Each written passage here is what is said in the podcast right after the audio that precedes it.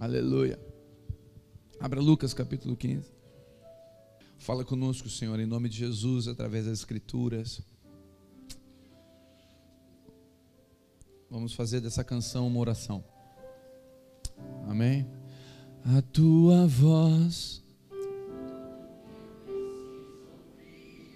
tuas palavras me dão. Faça dessa canção a tua oração.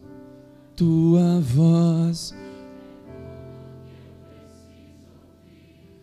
Tuas palavras me dão direção, me fazem crer, me fazem crer, me fa se tornam para os pés o chão, se tornam para os pés o chão, me fazem crer, me fazem ver, me fazem crer.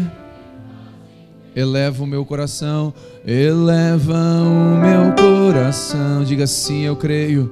Sim, eu creio creio que sobre Sua palavra eu me movo, mesmo que sobre as águas, sim, eu creio que sobre Sua palavra eu me movo, mesmo que sobre as águas, meu coração, meu coração,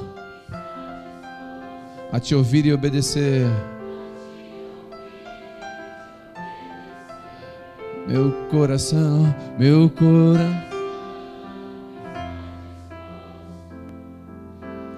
A te ouvir, seja onde for, seja onde for, eu irei, seja onde for. Eis-me aqui. Eis-me aqui. Lucas 15, versículo 1 em diante. Lucas 15, versículo 1 em diante diz assim: Então aproximaram-se dele todos os publicanos, os pecadores, para ouvi-lo. Deixa eu ficar aqui primeiro. Irmãos, deixa eu dizer uma coisa para você: Jesus não tem problema com pecador. Ele não tem problema em se achegar a pecadores. Ele não tem problema com gente que erra. Ele não tem problema em sentar com publicanos e pecadores. Só para você entender, hoje uma classe que é muito considerada, é, desconsiderada pela sociedade brasileira são os políticos. Por quê? Por tudo aquilo que a gente vê é uma verdade. Isso é uma verdade. Mas aqui a Bíblia fala que sentou os publicanos e os pecadores. Os publicanos faziam parte dos políticos da época. Era gente que a sociedade tinha uma visão talvez parecida com a nossa. Gente que nós talvez não sentaríamos juntos. Mas Jesus não tem problema com isso. E a Bíblia fala que os pecadores e publicanos sentaram para comer com ele e ouvi-lo. Jesus sentou na mesa para comer com pecadores. E pecadores você pode botar quem você quiser. Pode botar o maconheiro, pode botar o travesti, pode botar o traficante, pode botar a prostituta, a adúltera. Pode botar quem você quiser. Pecador é pecador. Não tem pecadinho e pecadão para Deus. Para Deus existe pecado. Só existe consequências diferentes. Consequências são diferentes, mas para Deus é tudo pecado, ele vê de uma forma só. E Deus, Jesus sentava com eles para ministrar sobre eles. Então, a primeira coisa que eu aprendo aqui nesse versículo é: se você é um pecador e se sente assim, glória a Deus, Jesus senta com você. Ele não tem problema de sentar com você. E ele não tem problema de ensinar você. E não tem problema porque ele ama você. E ele acredita no que você pode se tornar. E ele acredita naquilo que você pode se tornar na mão dele, um vaso na mão do oleiro. Mas o versículo 2 entra num campo perigoso, já entra no campo da religião. O versículo 2 diz: E os fariseus e os escribas murmuravam, dizendo: Este homem recebe pecadores e come com eles. Quem são os escribas e os fariseus? Aleluia, para nossa tristeza são os crentes. Para nossa tristeza são os religiosos, não necessariamente os evangélicos, mas os religiosos, seja ele qual for. Qualquer pessoa que pega é isso aqui e usa como forma de aprisionar, porque isso aqui tem o poder de aprisionar ou de libertar. Isso aqui tem um poder enorme. As escrituras têm poder de matar ou trazer vida.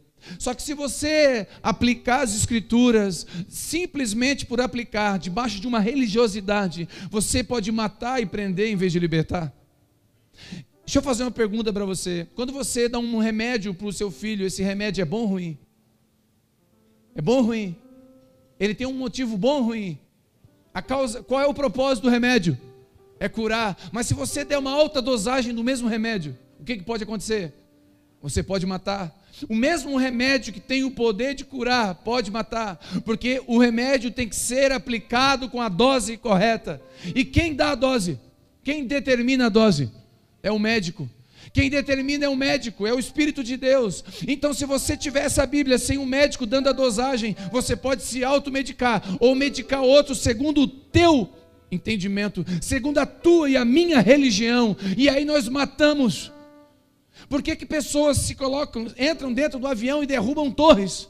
Porque elas têm uma religião e usam seus regulamentos debaixo de uma tutoria que não é um Deus de amor. Não é um Deus de amor. Quantos entendem isso? Ah, irmão, eu nunca vou fazer isso, entrar no avião e matar ninguém. Glória a Deus, mas você mata dentro de você quando você exclui do Facebook. Nenhum amém? Posso ouvir um meio amém em algum lugar? Nós matamos dentro da gente. A Bíblia fala que aquele que odeia o seu irmão é homicida. Uau! Por quê?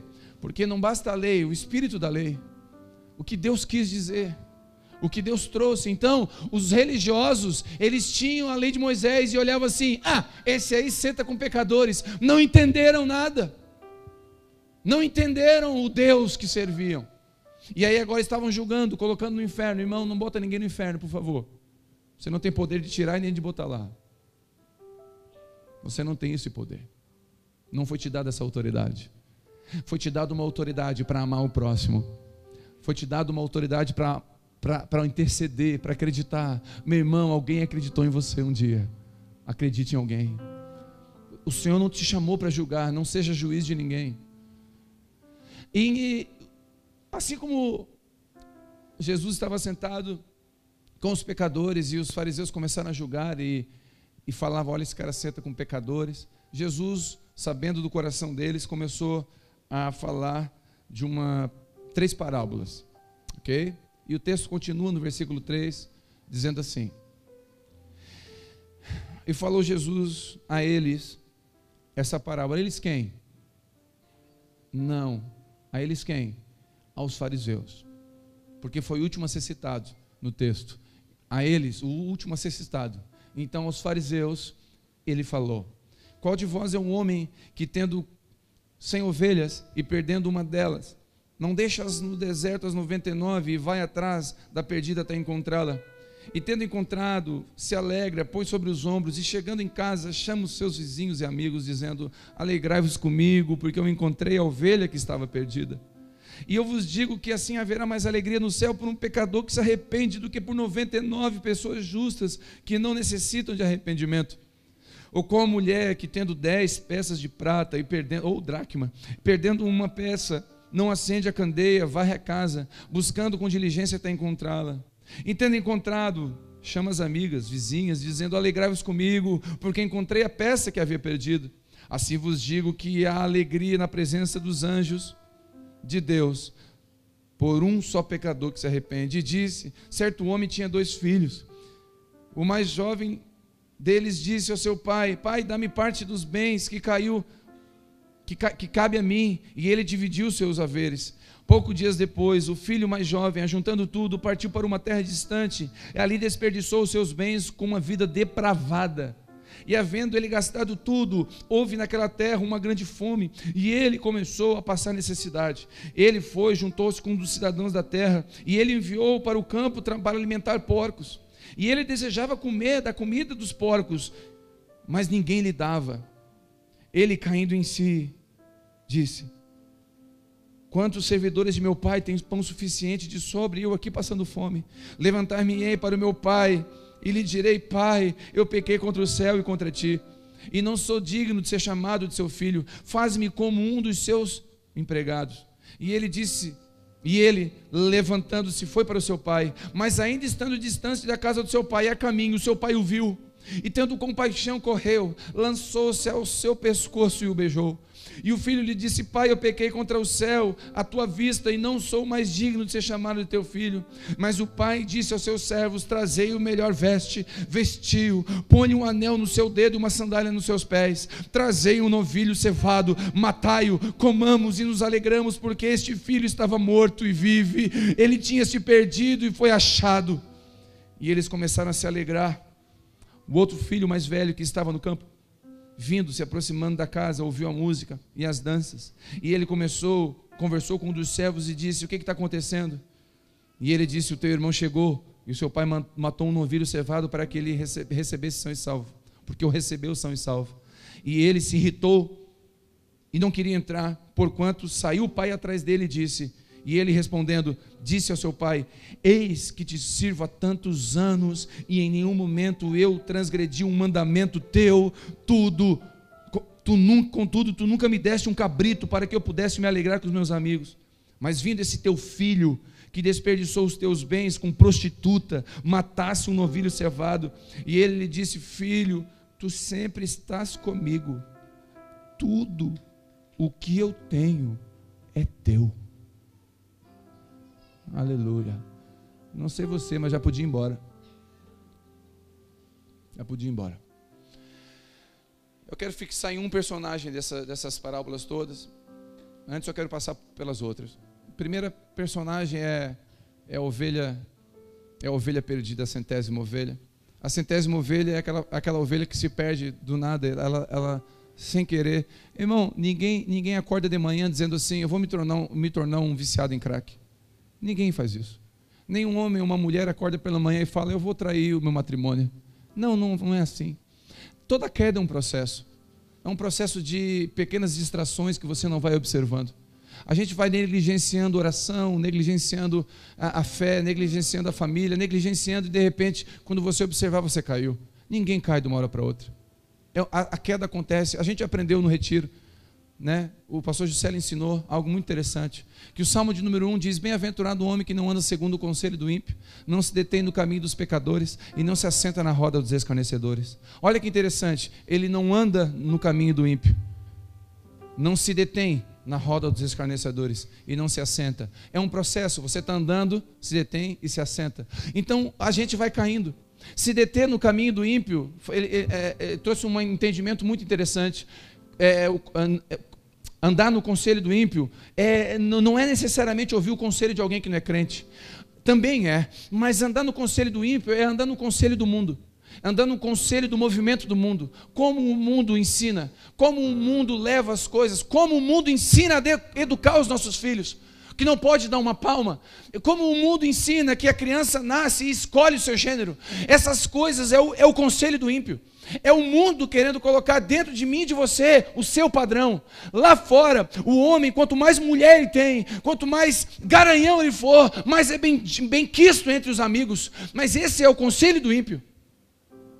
É um caminho que aos olhos do homem parece bom, mas a Bíblia fala que é caminho de morte. Esse é o conselho do ímpio. A forma de, da esposa lidar com o marido e com a casa. Irmãos, eu vou dizer uma coisa: você tem que ser feminina, não feminista. O movimento feminista é um grito das mulheres. As mulheres, na verdade, estão gritando, dizendo: Nós queremos homens de verdade. E o, foi legal que o, o Juscelio pontuou, né? Que essa geração é a geração Neymar. A geração Neymar, tocou, caiu. Homens, geração Neymar, frouxo, fraco. Homens que não aguentam um mês de casado está separando. Por quê? Ai, incompatibilidade de gênio. Ah. Ai, eu tô, tô mal, tô depressivo porque minha namorada me deixou. Ah, uma cinta. Uma cinta, uma cinta, uma vara bem dada. Que namorada te deixou? Homens fracos, homens que não se posicionam. E aí as mulheres estão aí gritando. Vamos assumir alguma coisa, porque ninguém assume. Vamos se posicionar. Posso ouvir um amém? É verdade. Esse é o movimento feminista. É um, de, um desespero. Meu irmão, eu vou dizer o que uma mulher busca num homem. Eu posso errar em 10% que eu vou dizer só. Segurança. Ela quer olhar para o homem e ver um homem. Já, já é muita coisa um homem. Um homem resolvido, irmão. Que acorda de manhã, está desempregado, mas ele acorda cedo de manhã, bota o joelho no chão e sai para procurar emprego. Um homem que tem um problema na escola com o filho, ele não, vai lá, vai lá, amor, vai lá, amor. Resolve, resolve. Porque tu, ai, não sei, não sei, não sei. Eu tenho problema com essas coisas. É verdade, uma geração fraca. O conselho do ímpio. Homens segundo o coração de Deus, homens posicionados, homens que empinam a carroça. Aleluia. Diga aleluia. Eu já contei aqui, vou contar de novo. Eu, não, eu não canso, eu não, essa história eu não canso, eu vou ficar velho e eu vou contar. Pastor, uma vez aconteceu, pastor, a minha esposa não sai da internet. Ah, não sai da internet, irmão, porque um mês eu estou falando para ela sair da internet, ela fica até sete horas da manhã na internet. Falou, irmão, vai, vai, conversando aí com ela, explica para ela que não pode isso. Então, pastor, não aguento mais. Me ligou às dez da, da noite. Pastor, não aguento mais, não sei o que eu faço. Ela não sai da internet, não sei o que eu faço. Eu sei o que tu faz. Tem alicate em casa? Eu falei no telefone. Para quê? Para cozinhar pega o alicate e corta o fio da internet, aquela internet de escada antiga, no, no cabo. Pastor, como assim? Corta? Corta. Tem a parte do corte do alicate. Corta. Eu tive que ensinar até isso. É. Não, isso não precisou.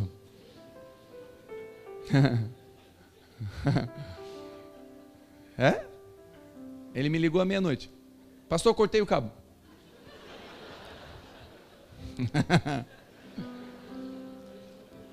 E aí, ela tá um tornado. Ela tá dando voadeira aqui dentro de casa. Ela fez as malas. Ela fez as malas. Tua ou dela? Dela. Ah, menos mal. O que, que eu faço? Faz nada. Vai dormir, tenta. Por quê? Ela falou que vai embora. Abre a porta. Abre a porta. Menino se trata com menino. Abre a porta. Só não grita e não manda embora. Mas abre a porta. Ela vai voltar. Fica firme. Duas da manhã ele me liga. Pastor, que foi? Ela continua brigando comigo. ah, aleluia, irmão. Eu preciso. Falei, fica firme aí. Segura a ponta. Não, é, tem que. É, tu, tu, tu, tu, tu treinou errado. Tu, tu, tu deixou chegar até aqui, agora segura as pontas.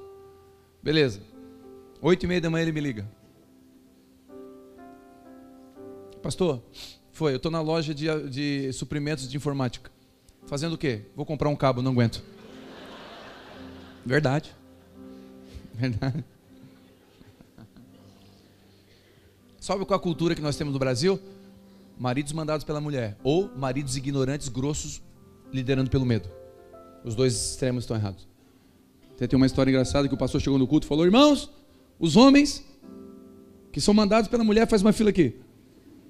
Aí foi todo mundo, só um cara sozinho para lá. Aqui é a fila de quem manda. Foi só um aqui. Sozinho na fila de quem manda. Assustado. O pastor, rapaz, tu é muito corajoso? O que está fazendo aí? Não sei, minha mulher mandou.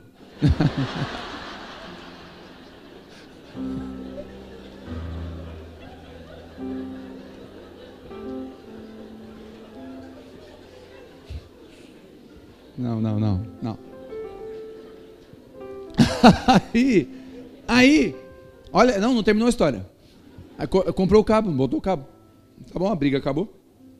Pelo menos aquela. E eu encontrei a santa umas duas semanas depois. É a santa, a santa para o crente quando ofende ele ofende assim, né? Só aquele ali é uma benção aquilo ali, ó.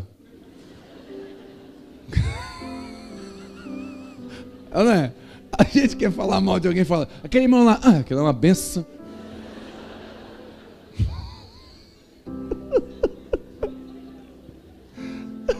O crente no trânsito, quando ofende, é cego de Jericó, mula de Balaão, gadareno. É, a gente ofende assim. Aí, Encontrei a santa. Falei, irmã, tudo bem? Tudo bem, pastor? Oh, mas o senhor não sabe o que aconteceu. O que aconteceu? O meu marido cortou o cabo da internet. Eu falei, eu que falei. Eu que mandei. Pastor, por quê? Porque tu deixa de ser moleque. Tu é menina, tu quantos anos tu tem? Tu entrou no casamento. Quando você casa, acabou a vida de solteiro. Você tem que assumir esse negócio. E dele uma. Pum. E ela é, pastor, é. Pastor, mas eu vou contar uma coisa. Quando ele cortou o cabo, eu fiquei muito braba. Ficou, filha? Claro, deu para ver, ele ligou para mim um monte de vezes. Mas, pastor, o senhor acredita que dentro de mim eu estava feliz? Por quê? Porque pela primeira vez ele tomou uma atitude de homem. Mas, pastor, quando ele comprou o cabo de manhã, eu falei: não adianta mesmo. Meu irmão, olha, se não dá de vontade de bater numa mulher dessa, não dá vontade? Dá vontade? Pegar de cinta. Por que que brigou? Mas por que que brigou? Porque dentro dela, ela lutou, dentro dela com sentimento, ela lutou, precisou de um homem posicionado, meu irmão. Sabe o que, que ela queria no, no fundo? Um homem. Então a cultura, o, o conselho do ímpio, não pode conduzir você. Posso ouvir um amém? Conselho do ímpio não pode conduzir você. O que conduz aí você é o conselho do céu. O conselho do céu traz prosperidade, diz as Escrituras. Amém? Em todas as áreas o conselho do céu. E dentro desse caminho, dentro desse processo de, de, de, de caminhar no conselho do ímpio, a, a, ovelha, ela cai assim, ela vai caindo. Quando ela percebe, ela perdeu o casamento. Quando ela percebe, ela perdeu a empresa. Quando ela percebe, ela perdeu a casa, perdeu os amigos, perdeu a família, perdeu a mãe, perdeu o pai. Por quê? Porque ela não percebe que ela está andando no conselho do ímpio. Daqui a pouco ela vai se deter no caminho dos pecadores. E daqui a pouco está sentado na roda dos escarnecedores. Ai, olha, quando eu percebi, eu estava aqui, claro. É um processo. Então você não pode, eu e você, não podemos caminhar debaixo do conselho do ímpio. Diga amém. E o texto continua. Abra comigo lá. Lucas 15. Fala da ovelha perdida. Depois da ovelha perdida, ele vem falar da dracma perdida. Versículo 8: Ou qual a mulher que tendo dez peças, dracmas, perdendo uma, não acende a luz para correr atrás dela? Escute: quem é a dracma perdida? A dracma perdida são os filhos de Deus perdidos dentro da igreja. Eles estão dentro da igreja, Dá glória a Deus, levanta a mão, vai para o culto, dá o dízimo, vem na ceia, aleluia, glória a Deus, fala está amarrado, bota versículo bíblico no Facebook, aleluia, tudo direitinho, mas ele não tem relacionamento com Deus. Ele vai na igreja há anos, mas não tem relacionamento diário. Perdeu a visita de Deus no jardim. Jesus perguntou: Onde estás, Adão? Adão não respondeu. As dracmas são aqueles que não respondem. Jesus pergunta: Ei, como é que você está? Você não responde. Como é que você está o seu matrimônio? Você não responde porque você tem medo, porque agora você está nu, tem uma vergonha aí. Irmão, deixa eu dizer uma coisa para você, escute o que eu vou dizer. Talvez você tem coisas para contar para sua esposa, contar para o seu marido, escondidas, que precisam ser contados. Contar para Deus, trazer para a luz, mas você tem medo e eu sei por quê. Porque talvez a primeira vez ou uma vez que você tentou fazer isso, em vez de cuidar e proteger você, exporam você. Teve um tempo que as igrejas vinham para o púlpito e diziam assim: a você disse, não pode, não pode ceiar porque você traiu sua esposa. Deliane, você não pode cear porque você mentiu. É, Deve, você não pode. Tinha um tempo que as pessoas eram expostas dos púlpitos, por isso que hoje elas têm medo. Quantos entendem o que eu estou falando? Mas eu vou dizer, é que apresentaram um Deus errado para vocês. Apresentaram um Deus que não é pai. Meu irmão, a minha filha pode fazer o que quiser o melhor lugar para ela ir é o meu braço. Não existe lugar mais seguro do que os meus braços. Ela pode quebrar vidro. Eu já contei aqui, uma vez ela quebrou o vidro do meu carro. O melhor lugar eram os meus braços. Então, uma coisa que os nossos filhos não podem, não podem sofrer, por favor, você que é pai, por favor, entenda. Eles têm que se sentir seguros em você a maior segurança não pode ser o amiguinho da escola, não pode ser o professor da faculdade, não pode ser o pastor, tem que ser você. eles têm que saber que se errar, eles não têm um juiz dentro de casa com uma Bíblia apontando, mandando para o inferno. Eles têm que saber que se errar, eles vão ter um abraço. Eles vão ter uma palavra dizendo: Filho, vem cá, vai ter consequência isso. Mas vamos ajudar, vem cá, vamos te ajudar a colher isso. Eles têm que sentir segurança. Sabe por quê, meu irmão? Porque senão eles vão contar para todo mundo, menos para a gente. E aí o conselho pode ser do ímpio. O Juscelio contou um testemunho que foi muito emocionante. A filha dele, com 10 anos de idade, ele orava para essa filha. A filha não era muito crente. A gente brinca, né? Que a Vitória, a Vitória nasceu orando em línguas, né? Quase. Né? A Vitória é, é, é pentecostal desde pequenininha. A Vitória é assim, é, se toca um violão aqui, ela chora. A Vitória, ela é uma manteiga para Deus, ela é apaixonada por Jesus, ela ministra, ela lê a Bíblia, ela é apaixonada. Mais crente que nós tudo lá em casa. A Isabela está se convertendo. A Isabela tem três anos e ela, a gente fala, vamos para a igreja? Não! Vamos para o shopping. oh, meu Deus, que luta. Vamos orar, Bela? Não. Vamos orar para Jesus. Jesus, não. Falou, oh, meu Deus, tu vai te converter. Hum, coisinha. Ela é, é, é, ela é ossinho. Pensa. Então vamos orar agora. Pare! Pare o quê? Pare de orar. Meu Deus, três anos de idade. A gente fica, Deus, vai converte o coração dessa menina. Converte. E ele estava nessa luta com uma das filhas. E aos 10 anos de idade ele não tinha ganho o coração dela ainda. Ele contou esse testemunho. E, e essa filha, um dia, né? Um dia ele. A filha dele chegou para ele e falou antes do culto, né, perto do culto: Pai, vamos, vamos para o culto hoje. Nós vamos para o culto, tá? Eu vou para o culto, pai, eu vou para o culto contigo. Aí ele ficou feliz, ajoelhou, abraçou o filho, beijou. Hum, ai, filha, ele foi, olha, vice amor, ela quer ir para o culto. Tipo assim, está se convertendo, né? É aquela mais difícil. E ele foi para o banheiro adorar o Senhor, agradecer o Senhor. Na hora que ele entrou para o banheiro, a esposa entrou junto. Meu irmão, as esposas têm uma capacidade de acabar com a gente. Aleluia. Aí ela entrou e falou assim: A tua filha não quer ir para a igreja. Aí ele falou, né? Tu é surda? Não viu ali que ela disse? Ela que falou. Não fui eu, foi ela. Não, não. Ela não quer ir para a igreja. Ela descobriu. Ela descobriu que se for para a igreja tem o teu abraço.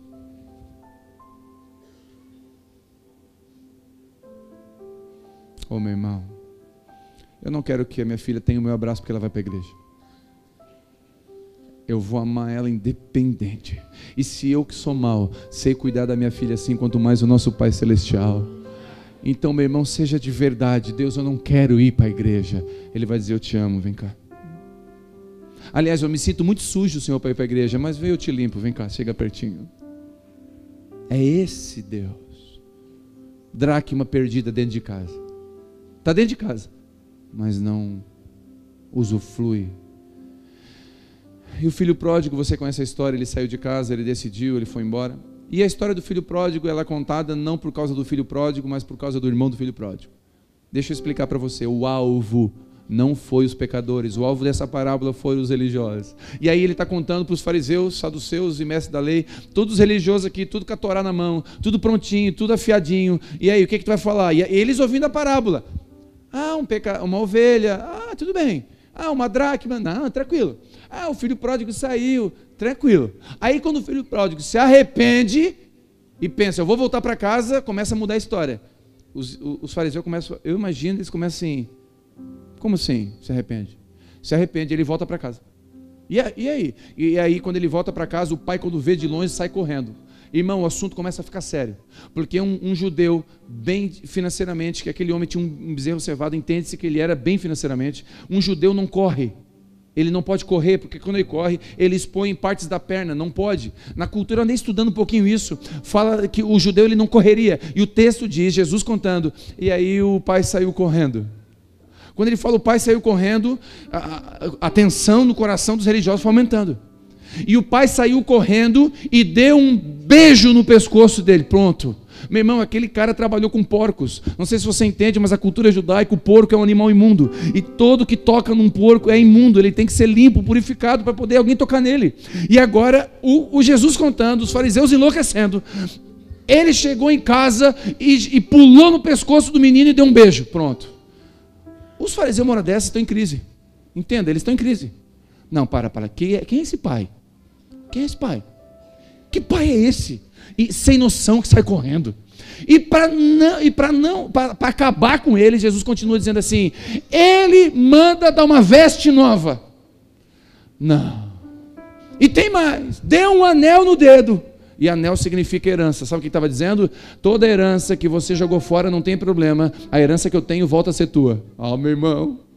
Os religiosos, os cabelos arrepiavam. Se pudesse dar dislike, dislike, dislike. Se pudesse começar a discutir o negócio, eles estavam enlouquecidos. E Jesus contando: ai, ah, tem mais. Matou um bezerro. Um bezerro cevado. Meu irmão, aquele bezerro poderia ser usado como sacrifício para Deus na cultura judaica. Agora o pai matou por causa de um filho pecador que andou com prostituta. Os religiosos enlouqueceram. Aí os religiosos estavam assim, ó, igual marimbondo no verão. Quem já viu cachopa de marimbondo no verão? Você passa perto, eles. é só passar perto, né? Eles estavam tudo assim, ó. Aí Jesus assim, e tem um irmão do filho pródigo. É, é, tem mais um irmão. O irmão não ficou feliz.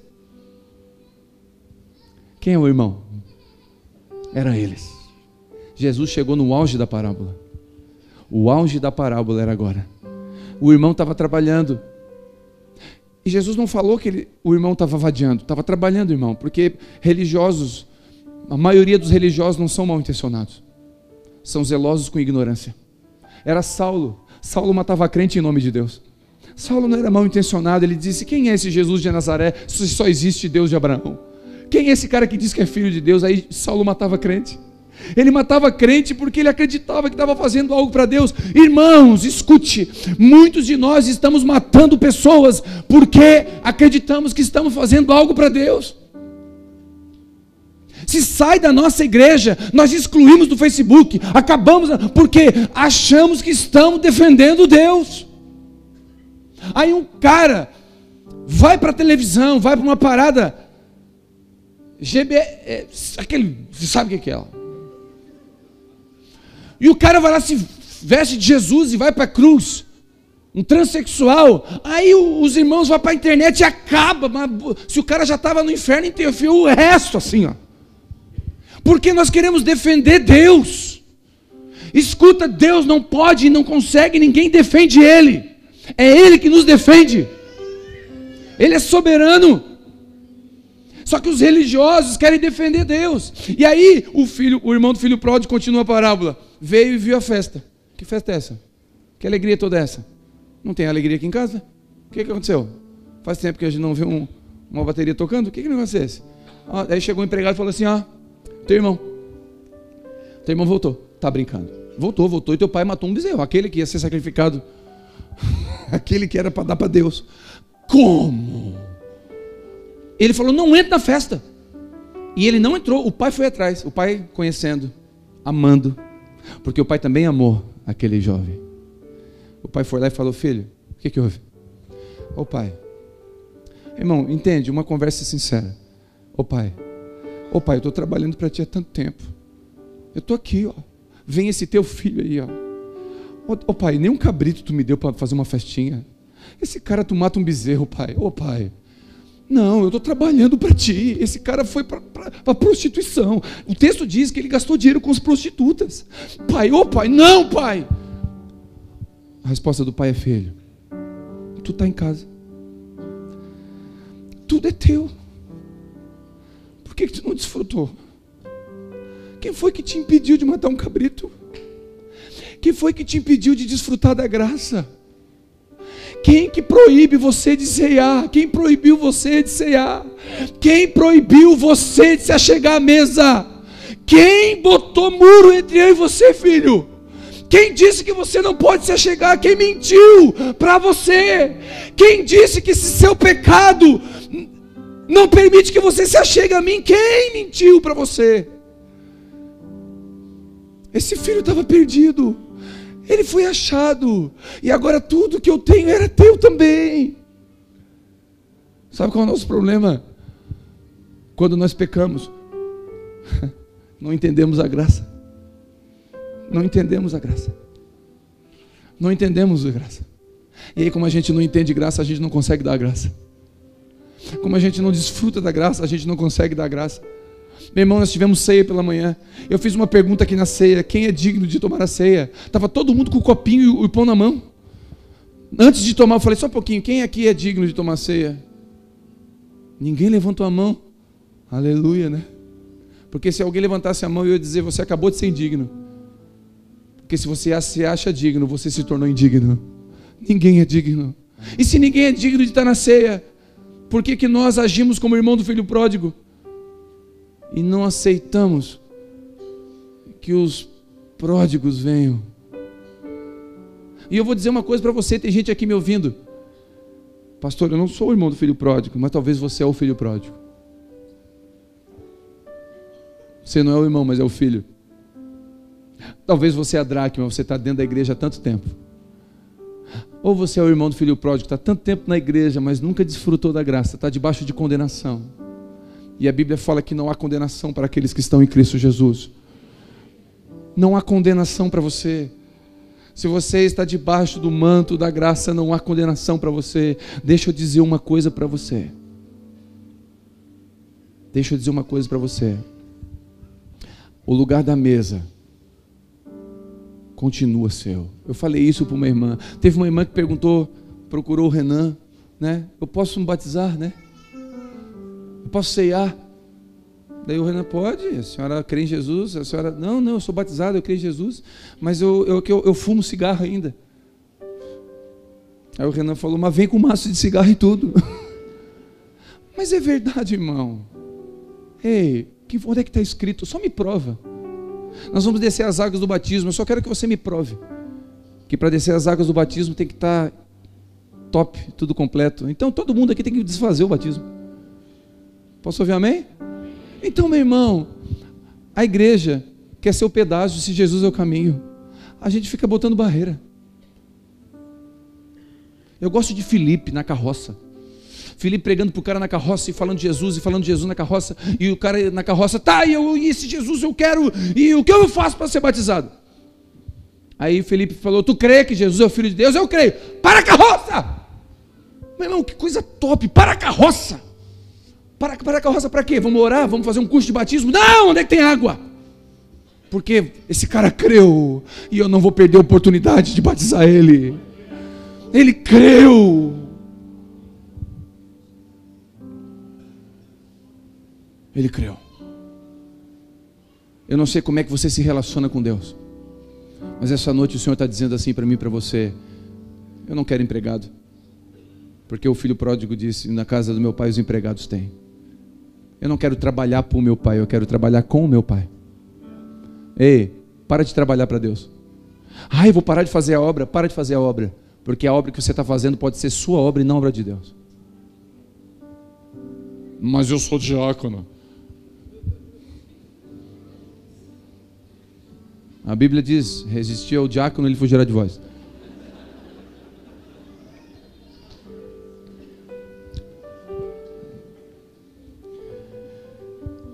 A gente ouviu uma coisa hoje, né, amor? Aleluia, né? A gente ouve umas coisas, irmão. Umas coisas que assim a gente fala: Meu Deus, me ajuda. Me ajuda. Um monte de irmão do filho pródigo. Quer um conselho? Está ouvindo barulho de festa? Entra, meu irmão. Entra, puxa um pedaço de carne e sai dançando. Se eu tô lá, quem voltou? Fulano, uhul, é festa. E ó, tinha, tinha uma carne, ó. E se tiver um vaneirão, dança um vaneirão. Meu irmão, em nome de Jesus, você que entrou aqui hoje, talvez pela primeira vez ou não, mas você se sente pródigo, se sente irmão, você está na igreja há tanto tempo, mas a religião te privou de comer cabritos, te privou de comer coisas que o céu tem para você. Se a religião te privou, eu quero profetizar sobre você em nome de Jesus. Você é filho e você tem acesso a esses lugares.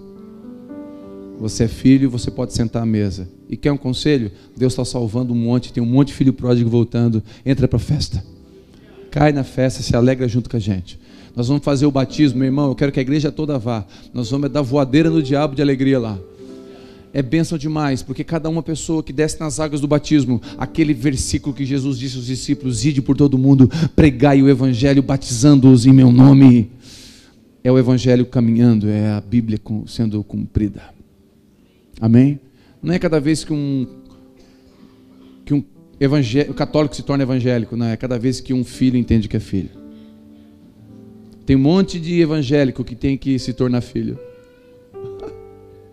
Aleluia. Tem um monte de evangélico que tem que se converter para Jesus. Monte, monte. Na verdade, eu eu eu estou pregando para os evangélicos ultimamente. E, e oh, Jesus ama os evangélicos. Né? E Deus dá graça para a gente, irmão, porque assim, eu, eu, eu confesso para vocês, eu gosto de pregar sarrafo. Verdade, eu gosto de pregar, sabe aquela caixinha de promessa? Eu não gosto, eu gosto da caixinha do sarrafo. Você abre assim, eis que se tu não te mudar de vida, eu te pego. Sabe, essas, eu gosto, é, tem que ser assim. Mas é, é que Deus, na ceia, Deus falou conosco sobre isso. Nós temos que ter um coração parecido com o de Deus. E às vezes eu estou escrevendo, meu irmão, uma mensagem em casa. Eu estou escrevendo, é os crentes. Deus. Saulo, crente, religião, pau neles. Estou escrevendo lá. Daí Deus fala comigo, escreve aí eu te escolhi no ventre da tua mãe. Aí eu, oh Deus, eu prego 60 vezes por ano na igreja, para o mesmo público. Ele sabe disso. Eu já falei um monte de vezes. Aí Deus fala comigo: Não, filho, vai uma menina domingo no culto. Eu vou levar ela. Ela nunca ouviu isso. Escreve aí que eu quero libertar da cocaína. Mas, Senhor, no culto? É. Vai um viciado lá. E eu amo ele. Às vezes, a gente acha que o culto é para nós. O culto é para ele. A gente cultua ele. E ele devolve revelação. Revelação de quem a gente é. Quando a gente cultua, quando Deus cultuou, quando Pedro cultuou Jesus dizendo: Tu és o Cristo, a revelação veio sobre Pedro. Tu és, o, tu és Pedro. Eu acredito que essa noite tem, tem uma graça aqui. Tem pessoas aqui que talvez não precisam ouvir isso porque já são filhos. Mas entenda, talvez enquanto eu estava escrevendo, Deus não estava pensando necessariamente em você, mas em quem você convidou para estar aqui. E Deus tem as suas formas. E às vezes eu estou lá, irmão, tem coisa que acontece que eu falo, meu Deus, eu contei aqui. Uma, eu fui pregar em Meleiro, uma, uma senhora veio com uma roupa para me ungir, eu não unjo roupa. Eu não unjo roupa, eu não fico ungindo roupa, eu não tenho cajado ungido, a gente não tem, não faço, não acredito nessas coisas. E aí uma senhora veio com a roupinha assim, ó, dobradinha, pastor, ora pela roupa. Eu falei, na hora veio o evangélico, o, o, o negócio que habita em mim veio assim, ó, não precisa ungir. Porque não está escrito lugar nenhum na Bíblia, o teólogo que habita em mim veio para fora. E na hora que eu ia falar, ela falou assim: é o meu filho. E ela começou a chorar, dizendo: é meu filho, meu filho está na droga, pastor. E ele usa essa camisa. Meu irmão, na hora Deus veio e falou: ora por essa camisa. Olha o coração dessa mulher. E na hora eu falei: Meu Deus, nós precisamos entender o coração de Deus. A gente é muito religioso. Quem aqui admite que é muito religioso? Que precisa mudar, precisa entender mais Deus. Eu estou nessa, meu irmão. A gente é muito religioso a gente tem que estar mais perto de Jesus. E essa noite o Senhor está dizendo assim: Você não veio a mim, eu vim a ti. Tem filho pródigo que está aqui, tem ovelha perdida que ele te achou. Aleluia. Ah, mas eu tô. Ele te achou, ele está dizendo: Você é minha. Você pode, você pode usar, ir para noite, você pode usar droga, você é minha. Eu te amo. Estou te esperando. Eu gosto de uma frase que diz, eu já falei aqui. Na casa do pai do filho pródigo sempre tem uma luz acesa. Eu lembro quando eu voltava da noite, da night song, aleluia. Né, de Diosébio as nervosa.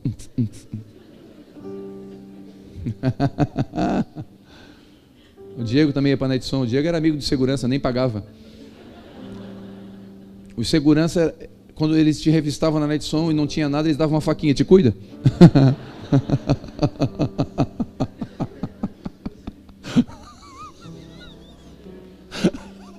te cuida, tá, tá desarmado.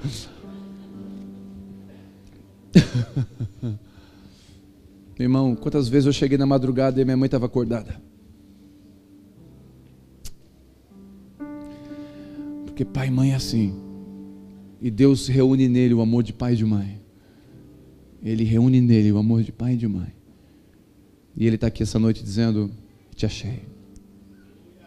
Tu é a minha ovelha, tu é meu filho, tu é a minha dracma. Peguei você. E eu quero orar por você que se enquadrou nisso. E você ouviu a voz do Senhor essa noite dizendo: Te achei. Te encontrei. Você é meu. Você é minha. E você que entendeu que Deus falou com você. Eu não vou chamar você aqui à frente. Mas eu quero que você, onde você está, fique de pé. Você, onde você está, pode ser, só fica de pé. Se Deus falou com você, em nome de Jesus. Onde você está? Quero orar por você.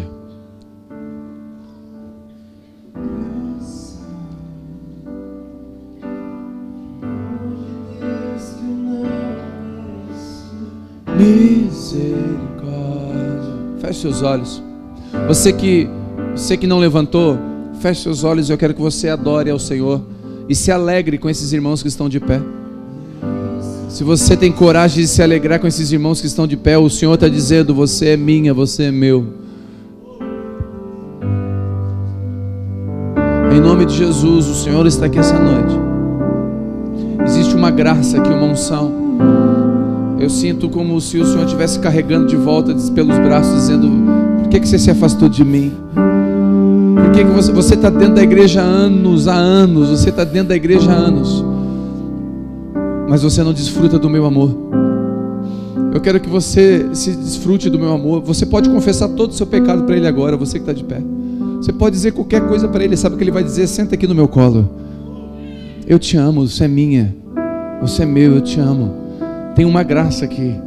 Tem uma graça aqui. Tem uma graça. Essa é uma noite de resgate. Essa é uma noite em que o pai deixou as 99 para colher, para pular muralhas, levantar, quebrar cadeias de sofismas e escuridão para achar você. O Senhor está aqui dizendo: Eu te amo, você é meu, você é minha. oh.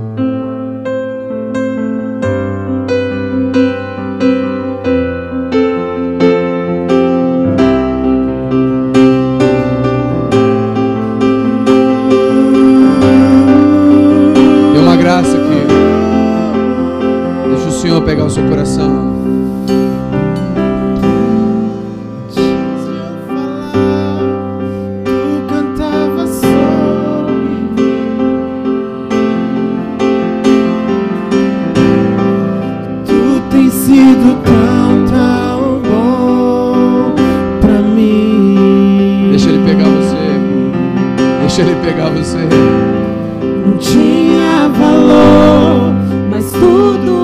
de Deus.